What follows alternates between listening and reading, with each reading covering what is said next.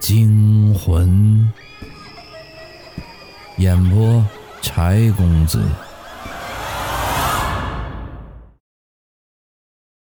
今天的故事叫人骨拉面。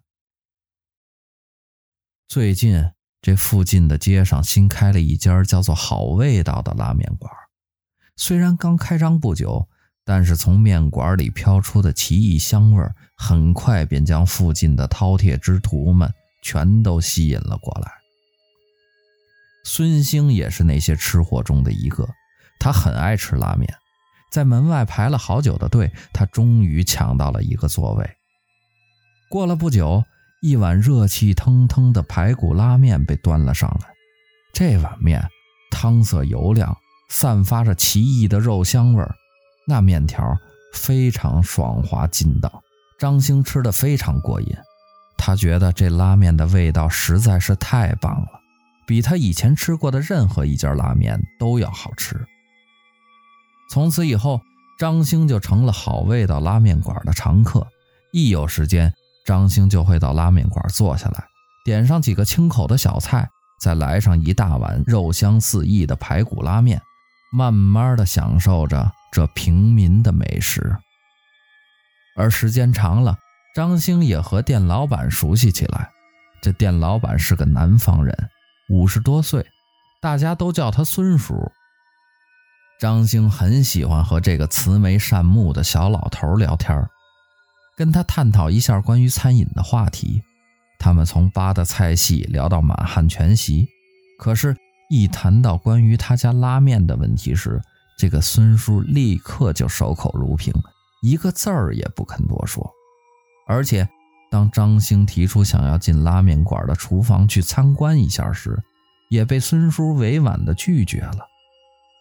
而且他的表情似乎看起来很紧张，好像他家的厨房里藏着什么不为人知的秘密。张兴是个好奇心很强的人。凡事他都喜欢打破砂锅问到底，他总是在想，这孙叔为什么对他们家的拉面如此保密？难道是有什么独家配方吗？可是自己根本进不去他家的厨房，对里面的情况也一无所知。于是张兴对孙叔观察了一段时间后，渐渐摸清了他的作息规律。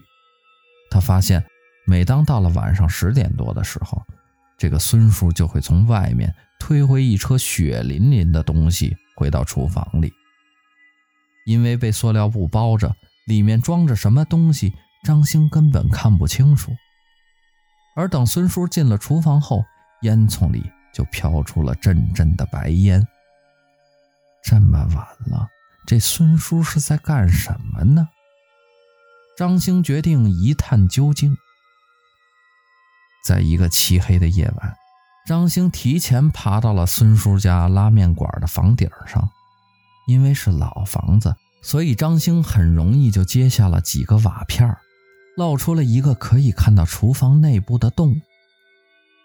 过了不久，这孙叔像往常一样推着那车鲜血淋淋的东西走进了厨房。张兴趴下身子，透过小洞往里面看，只见孙叔解开了塑料布，露出了那些血淋淋的东西。张兴定睛一看，顿时吓得面如土色，冷汗直流。那推车里装的竟然是几个赤身裸体、浑身是血的活人，他们好像受了重伤一样，躺在车上，动弹不得。孙叔把一个人从车上拖了下来，放到了地下的案板上，手里拿起一把砍刀，把这个人就剁成了好几块。那猩红的血液喷了孙叔一脸。等把这个人剁碎后，孙叔揭开已经生了火的大锅，把那些肉块放了进去。张兴分明看到，那大锅里煮着的。正是几具白森森的人骨架。张兴感到肚子里头一阵恶心，他想要离开这里，他要回去报警。在起身的时候，他不小心踢到了一块碎瓦片，发出了哐啷一声响声。孙叔往上看了一眼，嘴角里露出了一丝诡异的笑容。这时，张兴趴着的位置突然塌了，他直挺挺的就掉了下去。当张兴醒过来的时候，他发现自己被扒光了衣服，捆绑在一张血淋淋的大床上，动弹不得。张兴环顾四周。发现自己正躺在孙叔的厨房里，孙叔正在一旁霍霍地磨着刀。磨完刀之后，孙叔舔了舔挂在嘴角的血丝，拿起刀，慢慢的向张兴走了过来。他一脸狞笑的说：“嘿嘿，不好意思，我本来没想杀你，可是……”你知道了我的秘密，所以对不住了。说完，孙叔的脸突然变得狰狞起来，他举起了明晃晃的刀，用力地劈向了已经被吓傻了的张星。